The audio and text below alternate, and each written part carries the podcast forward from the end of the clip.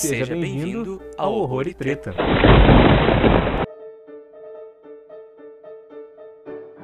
Meu nome é Davi. Eu sou o Gian.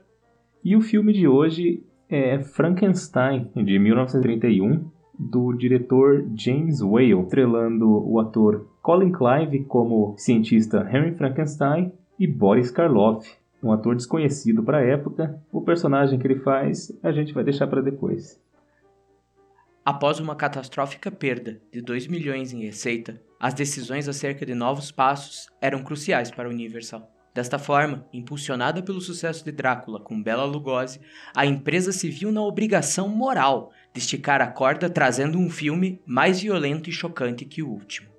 Para tanto, tomaram como ponto de partida a obra da escritora inglesa Mary Shelley, Frankenstein, ou Prometeu Moderno, um livro bombástico ainda para os dias de hoje, transpassado por influências românticas, materialistas e de um dualismo elementar, quais assim criaram o motor primeiro das discussões mais presentes na contemporaneidade, bioética. Nada mais, nada menos que, sim, nós podemos, mas nós devemos. A produção desse filme ela inicia-se já em 1971, imediatamente após o Drácula, é, estrelando Bela Lugosi, é ser sucesso de bilheteria. A Universal já encomenda que o produtor Carla M, responsável pelos maiores sucessos do, da Universal, faça mais uma adaptação histórias de terror. O orçamento desse filme estima-se que tenha sido cerca de 291 mil dólares. E a gente tem alguns é, números meio quebrados de, de bilheteria e arrecadação, mas o que a gente tem certeza é que ele foi um grande sucesso de bilheteria e foi um dos filmes que ajudou a salvar a Studio Universal. Ele teria arrecadado 1,4 milhões de dólares em junho de 1932, oito meses depois do lançamento inicial. E em 1953, alguns anos, algumas décadas já depois, ele teria arrecadado 12 milhões de dólares, o que para a época era uma receita enorme, especialmente para filmes de orçamento mediano. Então ele tem um orçamento menor que o do Drácula? Exatamente, por alguns, algumas centenas de, de dólares ele menor do que o Drácula. Então vamos para sinopse dessa criança. Henry Frankenstein e seu amigo Fritz, uma duplinha do barulho, aprontam altas estripulias vilipendiando cadáveres e saqueando universidades públicas. Seu intento não é outro, senão dar vida a um corpo muito morto. Elizabeth, noiva de Henry, preocupada com a tempestade que se aproxima, busca pelo seu amado, acompanhada de seu friend zone e do professor Waltman, convenientemente chegando a tempo de contemplar o sucesso da carreira de seu amado, ou seja, um morto muito louco cheio de energia. Então, cara, que, que chama atenção para mim já de cara nesse filme é que ele tem uma introduçãozinha, né? Entra um camarada lá e ele vai falando umas coisas pra gente, né? Alertando, dizendo para não assistir, mas se quiser assista, tua conta e risco. Termo de consentimento básico, né? Mas aquele cara que ele que dá o aviso pra gente, eu tive a impressão que ele é famoso, não é? Ele é familiar, sim. Boa percepção a sua. Ele tá bem diferente ali no começo, acho que ele tá usando uma maquiagem diferente, a voz dele tá diferente, a dicção dele tá diferente, mas quem assistiu o Drácula de 1931 já vai conhecer ele como Van Helsing. Além disso, ele é uma das estrelas desse filme aqui também, ele como o Dr. Waldman. E a gente vai falar sobre o personagem dele mais tarde, mas é importante anotar que quem, quem, nos quem introduz o espectador ao filme é o ator Ed Van Sloan. E o que ele diz é que é, o aviso vem do produtor, é, Carl M. O aviso ao espectador de que toma cuidado com o que você vai estar por ver, porque pode ser perigoso. Tenha cautela. Você não vai ser o mesmo depois que você ver esse filme aqui. Exatamente. No Drácula de 1981, na, nas versões originais que foram para os cinemas, também tinha, também tinha essa introdução. Inclusive, se eu não me engano, era até mesmo o Edward Van Sloan que introduzia o filme. Porém, na, na, nas restaurações do Drácula, pelo menos na versão que a gente viu, é, essa intro não não estava disponível já no Frankenstein, é mesmo na versão Blu-ray que, que eu vi, eles restauraram também essa introduçãozinha, que eu achei muito interessante. mesmo um espectador de hoje em dia, de hoje em dia preparado já para esse tipo de terror, merece também, que, merece esse aviso, né? Vai quem sabe. Nunca se sabe, né, se ele se o espectador de hoje em dia realmente está preparado para esse tipo de terror. preparado ou não faz parte da obra, né? De certa forma, parte, poxa. Sim. Com certeza o Nosferatu merecia um aviso. Exato, merecia. Merecia alguém lá escrevendo uma cartinha pro espectador e colocando na tela ali. O que você vai ver, você tem que certeza que você quer ver. Se não tiver certeza, Exatamente. vai embora. Ó, não vai acertar, acertar os termos sem ler o documento, hein? É, que não é Facebook, não, é muito pior. É cinema, cinema antigo. E daí outro aspecto, para mim, introdutório do filme é, é o trailer, né? É, não vão atrás do trailer! Exatamente. Se você, se você ainda não assistiu o filme, cuidado, não veja o trailer que está disponível aí na internet. A gente nem tem certeza se esse trailer é, é da, da época que o filme foi lançado, eu acredito que não, acredito que esse trailer seja um trailer de relacionamento para versão de, de televisão, então acredito que seja por volta dos anos 50 o trailer que existe por aí. De qualquer forma, escuta o que a gente está dizendo. Se você ainda não viu o filme, não é. veja o trailer. Parece aqueles trailers de sessão da tarde, pior que minha sinopse. Exatamente, tem muito mais informação que sessão sinopse. Pelo é... menos eu aviso. É um, o trailer que tem mais spoiler do que a capa do, do, do primeiro Planeta dos Macacos. Inclusive, para mim, o trailer ia ser bem melhor se fosse aquela introduçãozinha o casting do filme, né? Porque o casting do filme tem uma. Tem um detalhezinho ali que é especial, né? Tem um detalhe bem especial. A gente não sabe qual é o ator que faz a criatura. A única, a única informação que a gente tem sobre o monstro é só isso mesmo: o monstro e um ponto de interrogação. Quem será que é o monstro?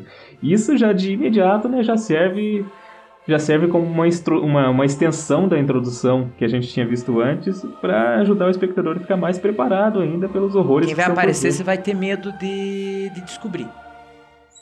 Não vai querer olhar muito para descobrir. Exatamente. Cara, para mim, logo de cara também, quando entra mesmo no filme, quando mostra ali a primeira cena, eles estão espreitando, né? Eles estão espreitando para pegar um pegar um corpo, né? Isso mesmo. Tá ali, né, o Dr. Frankenstein e o companheirinho dele, o Fritz. O Fritz que também é outra, é outra cara familiar, né? É, velho de guerra.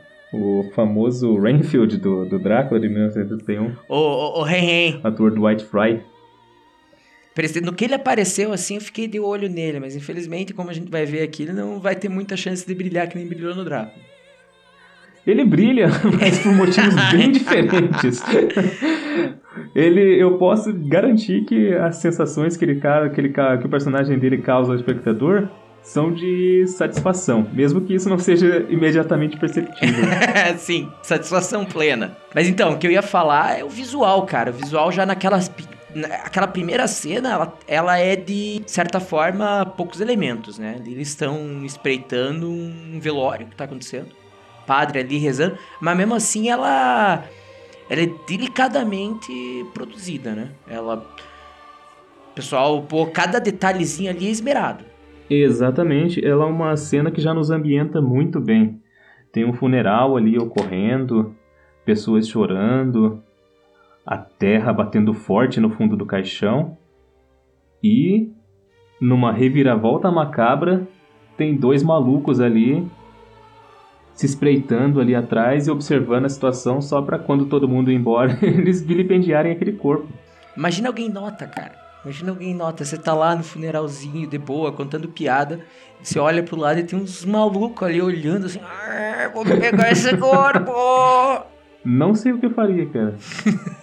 Nem Não eu. Passa... Acho que eu nunca passei por isso e pretendo nunca passar. e, e, realmente, o, os visuais dessa cena já, já chamam a atenção para si logo de imediato.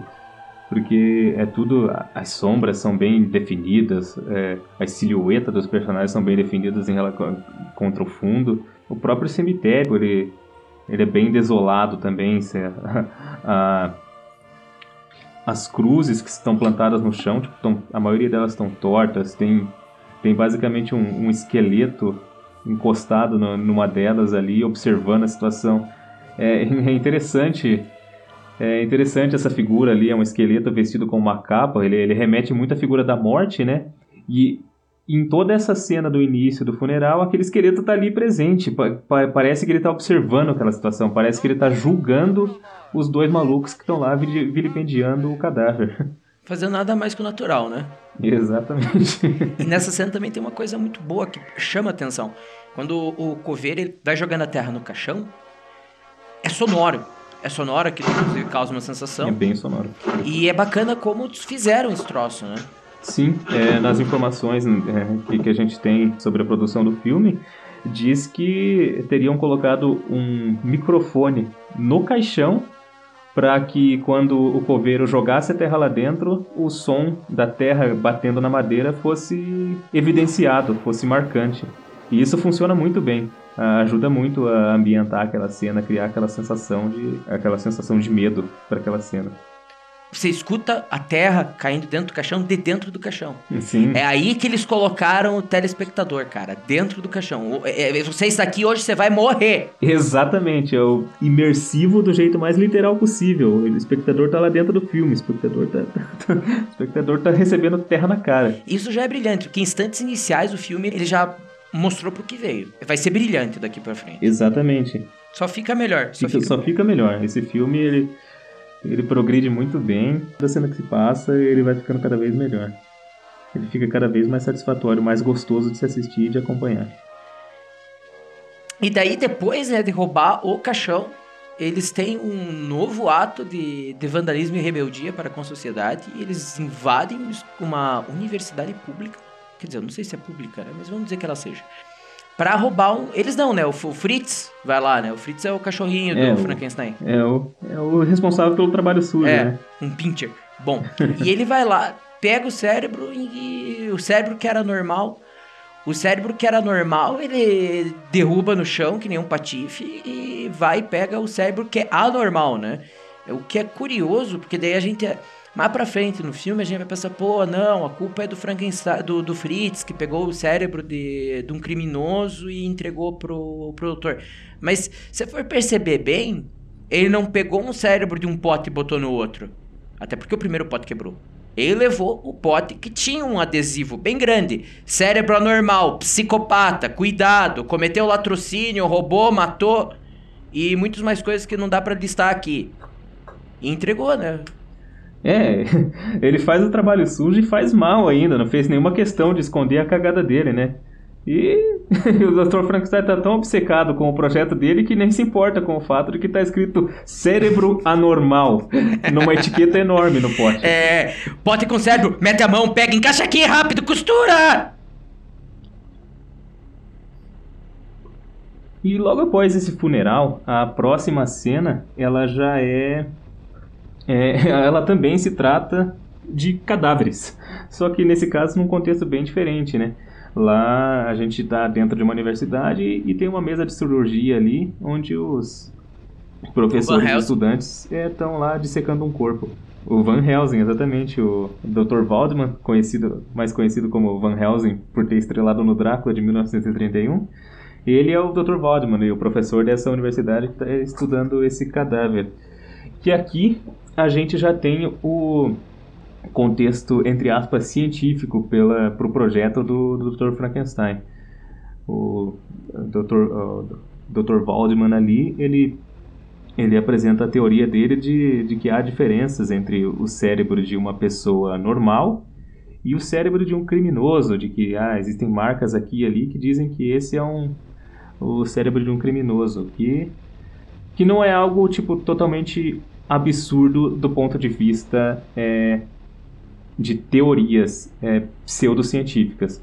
É, vale dizer né, que não tem nada de realmente científico nisso, mas no século, durante o século XIX até o começo do século XX, a frenologia, que é basicamente a pseudociência que diz que tipo, o desenvolvimento do cérebro correspondia com a personalidade e outras coisas com a pessoa, que basicamente nada mais do que foi, nada mais era uma maneira de dar uma validade científica para o racismo, mesmo que não tivesse nenhum fundamento para tal, e tudo que a gente conhece de evidência da, da, da suposta freno, da, da, frenologia é, é baboseira, é nada mais do que uma pseudociência.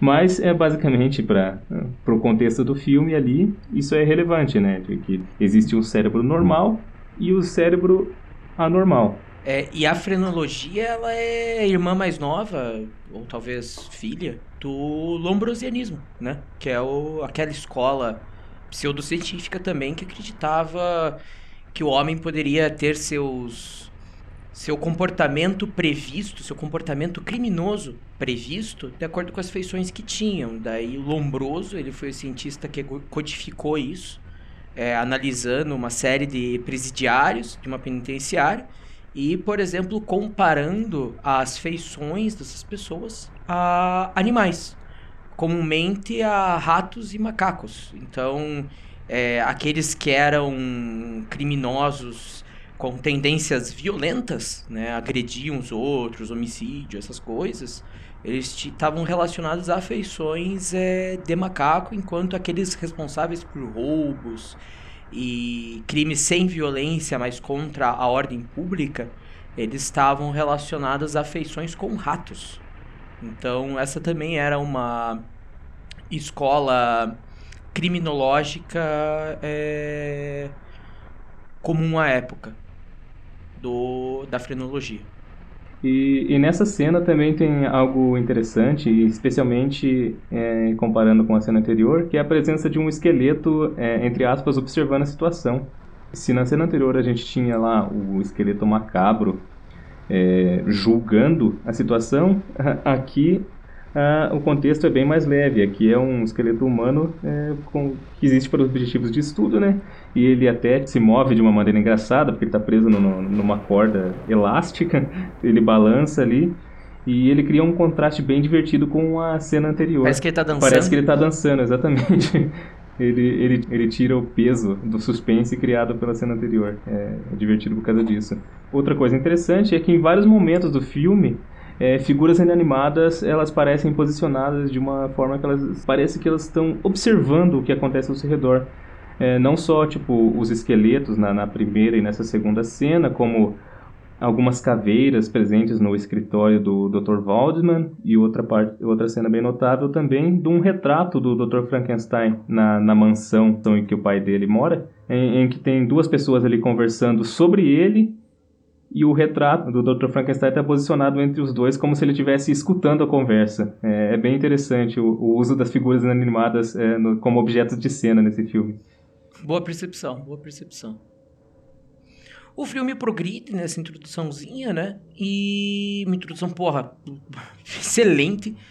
E chega no, no momento terradeiro dela, né? Quando você vai se encerrar esse primeiro ato, né? Que é a... quando dá-se vida aquele corpo maldito e inanimado. Só por enquanto. E, pô, essa cena aí, as, as cenas que se passam no laboratório, elas são, são excepcionais. É, aquele laboratório, aquele castelo, ele. É um negócio, assim. É um, é, é um evento olhar para aquele castelo. Né? Porque, porra, cada, cada canto tem detalhe. O foco da câmera é um detalhe aqui, o jeito que se grava, tudo. Tem uma cena tem vários momentos do filme que ele te dá a impressão de ser algo experimental. Fazer coisas, usar técnicas experimentais. E apesar de, de ele usar essas. causar essa sensação constante de experimentalismo, até conversando com, a, com o roteiro, vamos dizer assim, o que ele cria não é algo hediondo como a criatura. O que ele cria é algo incrível. Todos os experimentos cinematográficos, eles, eles são felizes um dos cortes para mim mais interessantes foi aquela hora que a câmera ela passa gravando parede, gra acompanhando o Fritz que tá descendo e ela vai passando pelo castelo, assim, você vai vendo ele mudando de cômodo. Aquilo é muito legal. Nossa, isso é, isso é interessante que você tenha mencionado isso, porque uma coisa que uma das coisas que eu mais gostei nesse filme foi da geografia de cena. Basicamente, a maneira que o, o diretor apresenta os espaços e se utiliza dele para os objetivos do filme, né? Então, cada, uma, cada um dos cenários é, tem, é muito bem destacado. A gente sabe o que, a gente está vendo e o espectador consegue se encontrar dentro daquele, dentro daquela, daquele cenário. O espectador sabe o que está acontecendo, independente do, de onde a câmera esteja posicionada. E outra coisa que ajuda isso é a escala dos cenários, né? Tipo, as produções da Universal dessa época tipo, fazem questão de demonstrar a grandeza dos cenários e a complexidade deles e a quantidade de itens presentes presentes na tela. Esse, o laboratório do, do, do Dr. Frankenstein no castelo dele é, é, imediatamente a gente nota isso, um lugar absurdamente grande com escadas que vão daqui até não sei aonde. É, é basicamente elas vão rodeando, né? Castelo dele é uma torre castelo, né? E apesar dessa grandeza, apesar dessa quantidade de coisas e apesar dessa complexidade é, dos cenários, a geografia de cena nunca fica é, insatisfatória, ela nunca fica, ela nunca deixa o espectador perdido. A gente está sempre pô, se encontrando ali dentro e como você disse também, o diretor faz um uso muito bom disso, transicionando muito bem entre um cenário e outro de maneira bem consistente. A ambientação, ela, ela é densa. O melhor adjetivo que dá para empregar aqui é denso. Tem muitos itens em cada ceninha. No Drácula, é, ele era muito caprichado, era um filme muito vistoso. Mas ele, ele não tinha vazios, eu não sei como explicar, mas ela era uma cena mais limpa, né? Era, era tudo muito limpo. E aqui é Sim. é tudo muito denso, mas aquilo não parece uma cacofonia de detalhes. Todos eles estão conversando.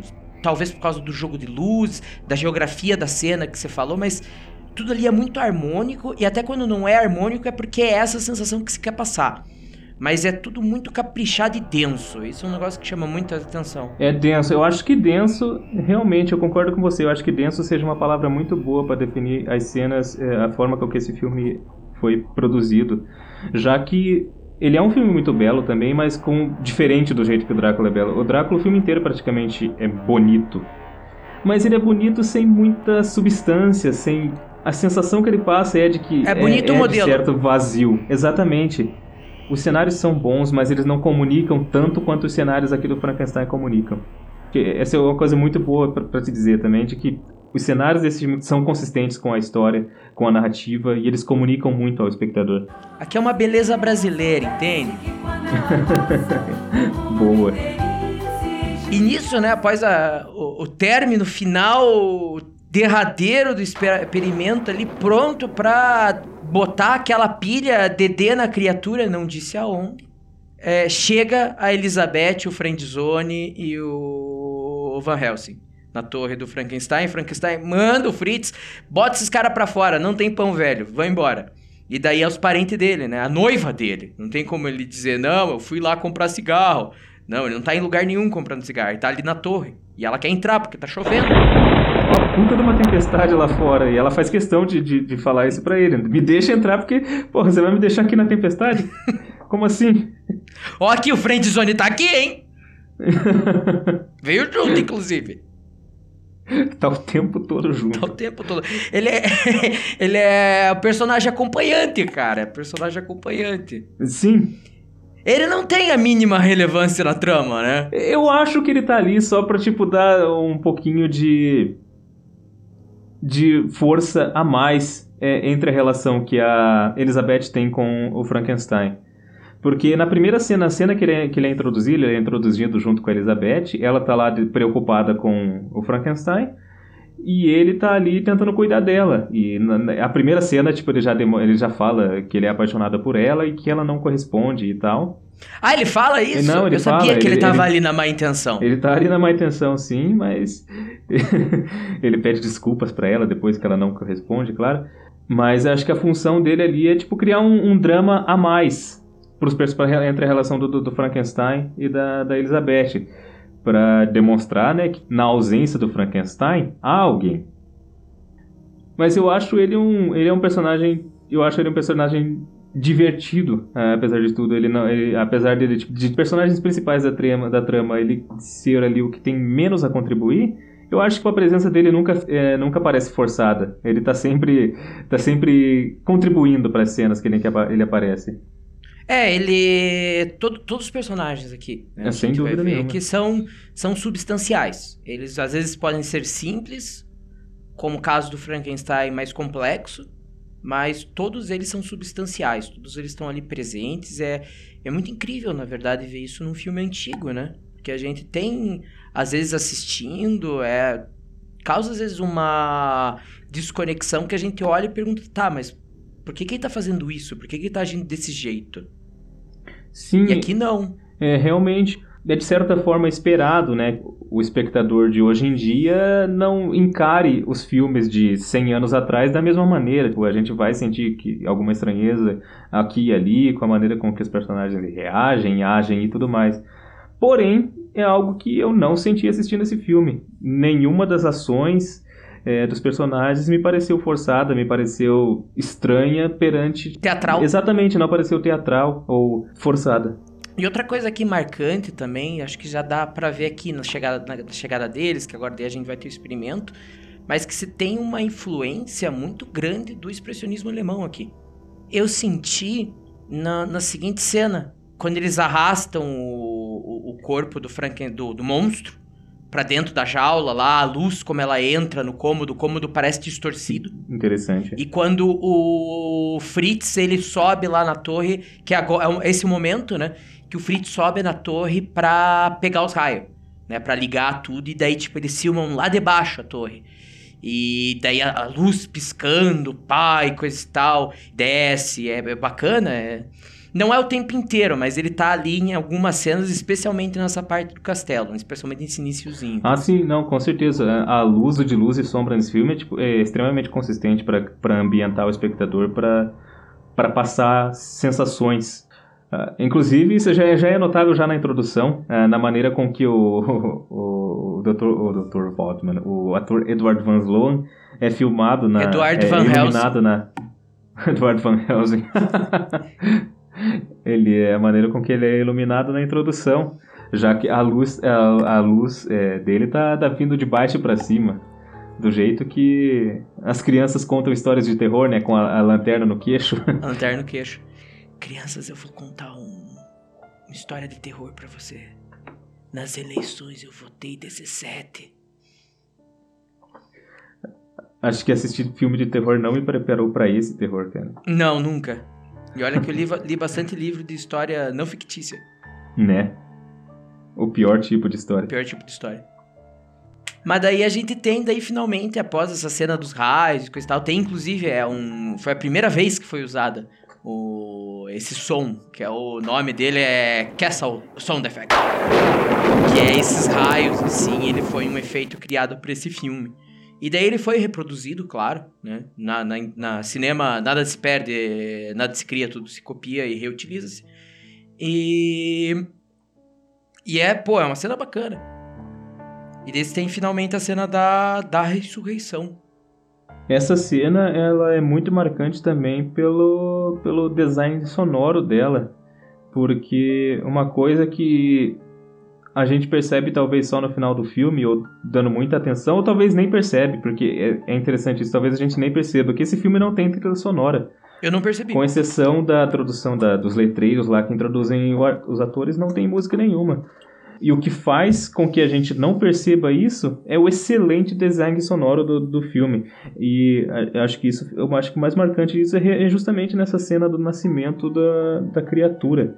Com toda aquela tempestade acontecendo, o barulho do maquinário, os raios, os gritos entre o Fritz e o Dr. Frankenstein, o, o diálogo do, dos outros personagens que estão ali presentes, é tudo muito consistente, tudo, tudo ajuda a criar, a, ambi a ambientar o espectador, criar aquela, aquela sensação de caos na cena.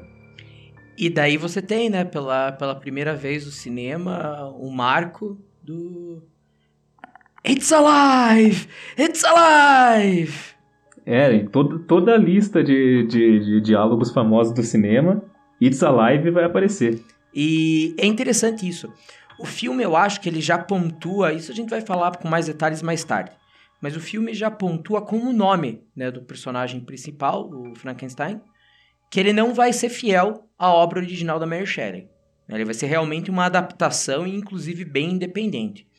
Porque aqui o que se usa, ele, ele condensa-se a ideia e mantém-se a premissa. Mas demais elementos aqui, eles são bem pouco fiéis aos demais elementos. Aqui, por exemplo, já se pontua que o nome dele é Henry Frankenstein.